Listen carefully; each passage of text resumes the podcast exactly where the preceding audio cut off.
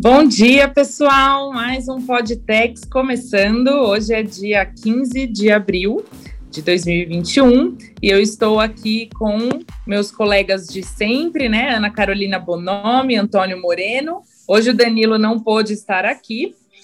E a proposta do dia é a gente está inovando, viu, pessoal? A gente está trazendo aqui novas propostas para o nosso Podtex, para o pro, pro programa do, do SPZ Advogados aqui no, na, nas redes. É, a gente trouxe uma convidada especialíssima, Mariane Neiva, que é a nossa correspondente lá de Brasília. Ela trabalha na nossa unidade do SPZ Advogados em Brasília e ela faz todo o acompanhamento dos tribunais. Bem-vinda, Mari. Bom dia, pessoal.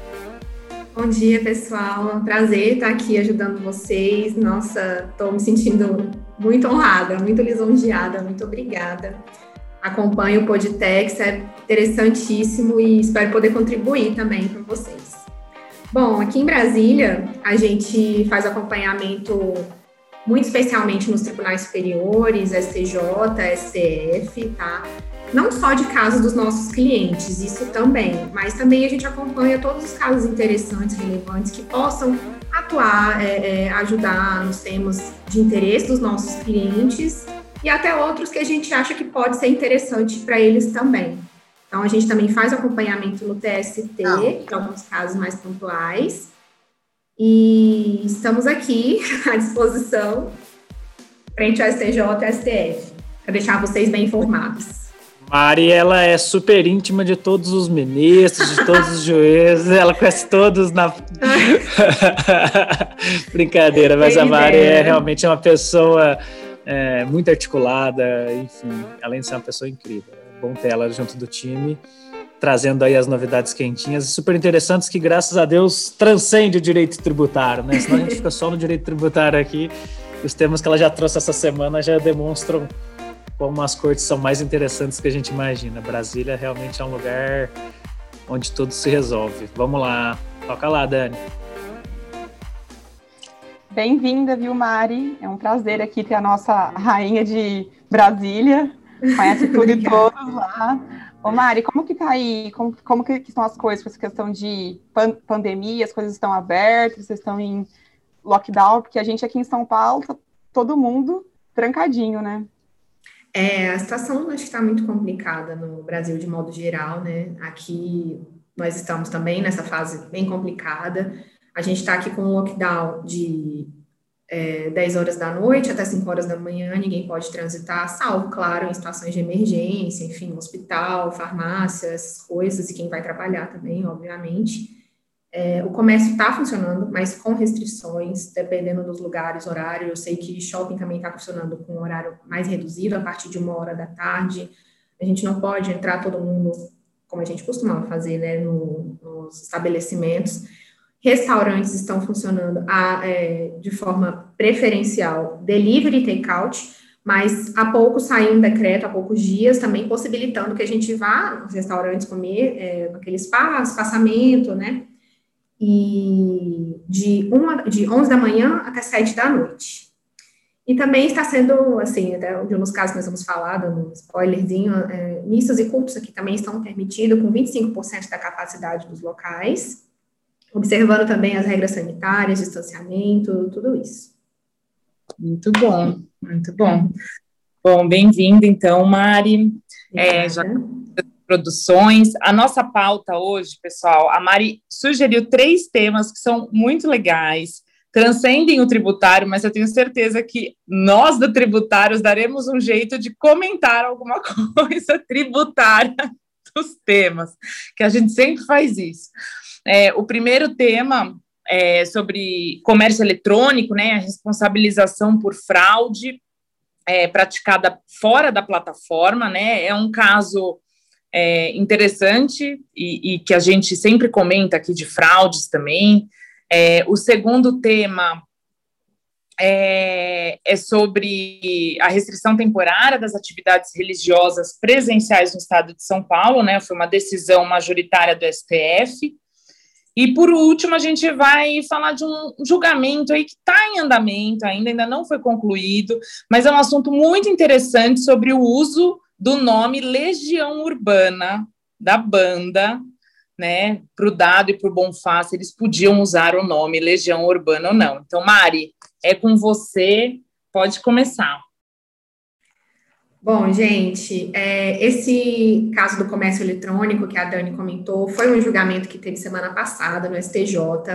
Foi só para contextualizar vocês, foi um caso de uma pessoa que anunciou um telefone celular no site.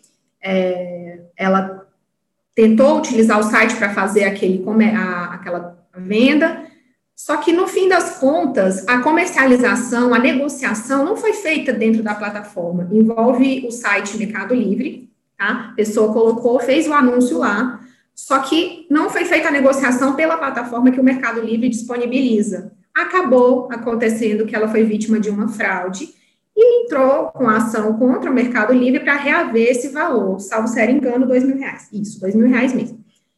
Lá, ela entrou no fórum com aquela ação de indenização, ela conseguiu a indenização do dano moral, perdão, do dano material, só que quando chegou no tribunal, o tribunal reformou essa decisão e entendeu que não, que não era responsabilidade do Mercado Livre, e acabou que esse caso chegou aqui no STJ. O STJ manteve esse entendimento, assim, fazendo todo o destaque que pode haver sim a possibilidade do site que ela coloca o aparelho, se entrar naquela cadeia de consumo, né, na cadeia do, do, consumidor como fornecedor, mas com mais observadas as condições de que ele é um intermediador. Contudo, nesse caso específico, o Mercado Livre foi isento de pagar essa indenização porque a negociação não foi feita dentro da plataforma dele, então realmente ele não tinha um controle do que estava acontecendo e não poder, portanto, ser responsabilizado. Bom, é. eu, eu li esse caso, Mário, desculpa eu interromper, mas é, achei muito interessante. Primeiro, porque a gente tem vários clientes que têm é, essa situação de comércio eletrônico, a gente acaba lidando com essa realidade com frequência. E, e até nós mesmos somos usuários, né? E a gente sabe que muitas plataformas tentam, dentro do possível, manter a, a negociação, a transação comercial dentro da plataforma, mas existem meios é, que às vezes as pessoas utilizam para realizar isso de forma é, independente, né? Só usam a plataforma para chegar até o produto ou até a outra parte da negociação. E depois conversam no WhatsApp, conversam por telefone, fazem um acordo. E acho que foi exatamente isso, né? O fato de ter saído da plataforma interrompeu o nexo causal que poderia responsabilizar o, o, o site, né? Isso é bem interessante, porque aqui a gente está falando de uma perda é, financeira, mas a gente tem que tomar muito cuidado porque é, as fraudes só aumentam no país e em algum momento a fraude pode envolver até algum nível de, de violência, etc. Mas é, eu achei bem legal esse caso e, e, o direito civil funcionando na sua essência aí, né? Responsabilidade. É, muito legal. Muito bom mesmo. Um comentário que eu tenho para fazer é que os esses últimos precedentes, né, que a gente vem tem visto assim, de todas essas operações que envolvem plataformas eletrônicas, que envolvem todas as, as operadoras, as, as, as empresas de meios de pagamento, a gente, esse tipo de operação ele tem se sofisticado cada vez mais, né? E, e os precedentes eles têm que acompanhar essa evolução, justamente para a gente ter definidas essas figuras, quem fica com a responsabilidade do quê, quem não fica, porque é, dentro de uma intermediação, quem é que está fazendo a intermediação, né? Quem que faz a intermediação não é não financeira, ela é financeira, quem são as pontas que tem que ser responsabilizado? E é bom, é bom a gente sentir que os tribunais é, têm é, respondido aos casos também de forma a, alocar as caixinhas, colocar os nomes, é, dizer quem, quem é responsável pelo quê, quem é intermediária, quem não é. Então, é, esse caso também é interessante porque é, quando a gente fala dessas intermediações e do uso de plataformas eletrônicas para realizar é, pagamentos e compras, a gente tem uma série aí de operadores envolvidos e, e é bom a gente ter definido, né, quem é a plataforma tecnológica, quem que são as, as empresas de meios de pagamento, que não é esse caso específico, mas estão envolvidas aí nessa, nessa operação, também podem ter sofrido a fraude em alguma das pontas e por aí vai, né?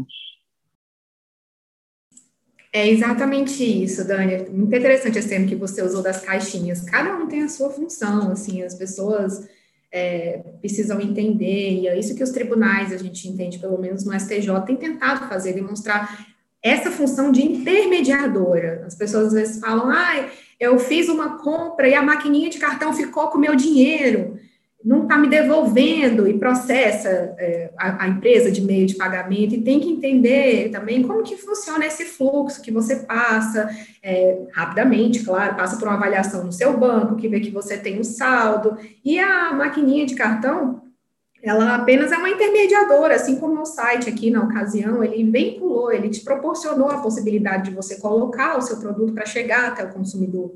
É, então, a gente é bom realmente a gente entender como que funciona esse fluxo, as caixinhas de cada um, cada um tem a sua função. Nossa, achei esse tema, assim, legal demais, Maria. Eu acho que a gente já falou aqui nesse, nesse assunto sobre outros temas, de como o direito, às vezes, aspas, aí ele fica atrasado em relação ao mundo, né? Que hoje em dia é, é muito mais avançado e complexo quando você compra um produto, quando você assiste um filme, né? Antigamente, você ia lá, alugava uma fita, trazia para casa, colocava para assistir. Hoje em dia você compra um app, uma nuvem que tem um filme, enfim. E aí a questão do comércio também, né? A gente hoje em dia acessa muito apps aí para pedir comida, comprar produtos, meios de pagamento, é, enfim. E a gente percebe que como realmente a gente precisa se atualizar para entender as, as premissas de quem é quem, de quem é responsável ou não é, né? Porque a partir de uma premissa civil que seja, você tem respingos aí é, em tributário, se aquela, se aquela, se aquela pessoa, né, na relação jurídica, ela é responsável pelo pagamento do tributo, por exemplo, não é? Então a gente vê como que, assim, eu acho que é o futuro aí, né? As relações comerciais estão realmente ficando complexas e a gente precisa evoluir no, no estudo, na, na crítica, e entender que não é mais a relação que a gente tinha antigamente. Muito bom, pessoal. É, passando para o próximo tema da pauta, é, a gente sai de um tema extremamente inovador, novo, e vamos para o extremo oposto, um, tema tradicional, a liberdade de culto, que foi se oposta essa semana à questão da pandemia é, e gerou uma boa polêmica aí pô, no país e o STF enfrentou. Foi ou não foi, Mari? Como que foi? Verdade, Antônio, um tema extremamente polêmico, assim, de uma divisão incrível de opiniões, mas o que a gente não pode deixar de levar em consideração é a situação que a gente vive, né, assim, tentar proteger a vida diante da situação que a gente está, e foi isso que o STF entendeu, né, na, aqui a gente está em discussão um decreto de São Paulo, que é o decreto 65563, que foi para manter a restrição temporária das atividades religiosas em São Paulo. E foi para o STF justamente a DPF 811 para discutir a constitucionalidade desse decreto. Foi um julgamento bastante demorado, foram dois dias de discussão, mas uma discussão que merece a total atenção do tribunal. Foi o relator, no caso, ele, o ministro Gilmar, ele entendeu nesse caso por proteger a vida das pessoas, entende? Que, enfim, todos destacaram, inclusive todos, sem exceção dos 11, destacaram toda a importância à religião, que realmente é um caso complicado, mas que nesse caso pede sim essa restrição, é a, apesar de todas as minúcias, apesar de todas as, as, situações delicadas que as pessoas estão vivendo, que inclusive foi a intenção do ministro Nunes Marques, quando abriu a divergência dele, falando que na situação atual a religião ela é de extrema importância até para a saúde mental das pessoas, e foi nessa tecla que ele bateu bastante, que foi acompanhado pelo ministro Dias Toffoli, mas não teve jeito as pessoas, é, é, os outros nove acompanharam o relator, reforçando que sim, que a liberdade religiosa ela é importante e que nesse momento, nessa situação que nós estamos vivendo, ela não é ferida quando você está numa pandemia e está valorizando a proteção à vida. Muito bom. É, é. eu sei o quanto para a Mari é especial esse tema, né? A Mari é católica fervorosa, a gente sempre conversa sobre isso. E, é e essa compreensão realmente é, de um, é muito importante. Todo mundo está tendo que, que abrir uma, uma exceção muito grande na vida e, e abrir exceção com coisas relevantes, né? aqui falando do meu lado pessoal também, passei pelo nascimento do meu filho em plena pandemia e óbvio não pude receber ninguém durante uma boa bom período ele não conheceu a família e a gente tratando de temas transcendentais como a religião, né, é, realmente é, a gente não consegue nem medir o quanto significa para aquelas pessoas que, que realmente têm isso como como seu ponto principal, a sua, a sua principal ligação, enfim, com, com a vida no final do dia, né? Bom nome, vai lá. Nossa, Mari, esse tema, acho que foi um tema que, assim, realmente as pessoas, do, o povo mesmo sofreu com ele, ficou feliz, então teve até dentro mesmo da, da própria igreja, pessoas que são contra, pessoas que, que são a favor, então, realmente, é um tema típico que não tem certo, não tem errado, todo mundo tem as suas razões aí, né, mas realmente é um tema que foi bem legal, porque você, eu, eu pelo menos vi né, nas, nas, minhas redes aí de LinkedIn, Facebook, Insta, as pessoas comentando muito, emitindo muita opinião, é, e a gente percebe que realmente é, como que o direito afeta realmente a vida das, das pessoas, né? É, ainda mais nessa questão de pandemia. Excelente, excelente. Próximo tema da pauta, Marineiva, Pronta para o próximo tema? Sim, vamos Noção, lá. Legião Urbana. Eu vou pedir para o Vini, nosso editor, colocar um, um, tema no final do Legião Urbana para poder fechar uma, aí. Uma, música. Uma né? música, a gente fechar com chave de ouro, mas conta para gente aí um pouquinho.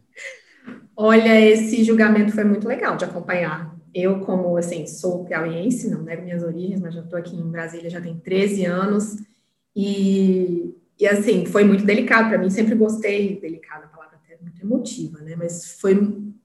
Nossa, na hora que eu vi que ia julgar esse tema, eu já sabia que estava acontecendo esse caso. Confesso que eu acompanhei muito por acaso, mas eu fiquei extremamente feliz de conseguir acompanhar. O que acontece, gente?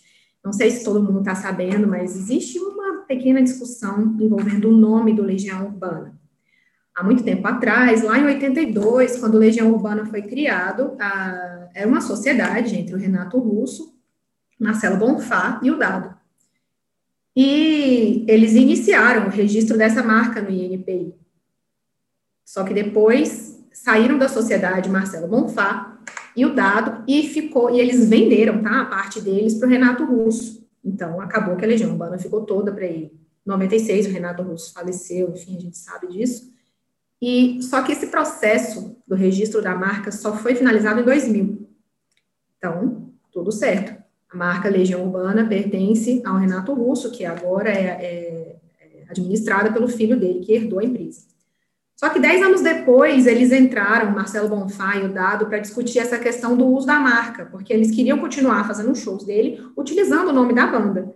E lá, naquela época, no Rio de Janeiro, a sétima vara empresarial da comarca do Rio, ela entendeu que era incompetente, porque envolvia o INPI, o INPI, né, que cuida do registro da marca, então disse que isso era caso de ser resolvido pela Justiça Federal e não pela Justiça Estadual, mas entendeu sim que Marcelo Bonfá e Dado poderiam continuar usando o nome do Legião Urbana, e não pegou muito bem, esse caso entrou no STJ depois, através de uma ação rescisória, que o herdeiro do Renato Russo entrou com essa ação rescisória para discutir esse nome, e esse julgamento, gente, só começou e já promete ser bem interessante. A ministra Isabel Galotti, relatora do caso, num voto extremamente fundamentado, ela destacou que o nome da marca não existe qualquer dúvida sobre isso, que a marca ela realmente é do Renato Russo, isso aí está claro. Então ficou aquela questão de e aí, como é que é? A gente vai mandar voltar para a Justiça Federal para ser julgado, vai para a Justiça Estadual, mas eles não, eles podem continuar. Então foi destacado pela ministra relatora que tanto Dado e Bonfá podem continuar tocando as músicas do Legião Urbana, mas usar o nome é outra história. Então, ela votou por rescindir aquela decisão lá atrás do Rio de Janeiro, da, da sétima vara empresarial da comarca do Rio de Janeiro, para voltar ao status inicial. A marca é do Renato Russo e o nome tem que ser usado só pelaquela empresa, que agora é do filho. E tudo bem, Dado pode contar, continuar cantando as músicas do Legião, Marcelo também, mas não usando o nome. Esse foi só o voto da relatora, mas promete ser muito acalorado. O ministro Antônio Carlos pediu vista. O ministro Raul Araújo já chegou e, e adiantou, não adiantou o voto, mas olha, a gente não pode só rescindir, a gente tem que colocar outra coisa no lugar, vamos ter que julgar o mérito. Então, vamos acompanhar aí as cenas dos próximos capítulos. Eu estou bem curiosa para saber como é que vai terminar isso. Olha, uma, um caso da cultura pop brasileira, né? É. Não sei se quantas novas gerações estão conhecem a fundo as músicas incríveis do Legião Urbana, mas certamente é um tema de interesse por várias frentes é, jurídicas que isso, que isso traz um impacto, né? A questão do, dos direitos autorais e registro de marca, enfim. É excelente, Mari, adorei esse tema também. É, que bom tê-la por aqui, viu? Olha, agitou, trouxe várias coisas que a gente não conversa no dia a dia, é, faz a gente pensar um pouco mais além do tributário. Espero que nossos ouvintes tenham gostado também da, da sua participação. Ah, e... espero que sim. Ah, não tem como não gostar. A Mari é muito querida, muito, muito simpática. E certamente vamos fazer outras edições, sempre que possível, trazendo esses temas da, dos tribunais superiores e com vocês para o encerramento, Dana Ermelim. Ai, pessoal, Mari, eu adorei esse último tema também, eu acho muito interessante. Eu tenho discutido muito com as minhas amigas também, é, todas essas questões que envolvem uso de marca, de nome, de música, né? A gente deixa para um próximo episódio para a gente discutir todas as inovações que a gente tem visto nesse meio, né? Do uso de coisas pela internet fungíveis, não fungíveis, né, gente? A gente tem uns temas bem interessantes aí para os próximos. Mari, muito obrigada. Sua participação aqui foi muito bacana. Espero que tenhamos novos episódios. Carol, Antônio, muito obrigada, viu? Valeu, pessoal. Obrigada, pessoal. Um prazer. Gente, muito obrigada pela oportunidade. Podem me chamar sempre. Você não precisa nem ser convidada, a casa é sua, é só ah. chegar e trazer os temas que vai ser um prazer. Obrigada, Solta o Legião pessoal. aí, Vini. Solta o Legião. É. Tchau.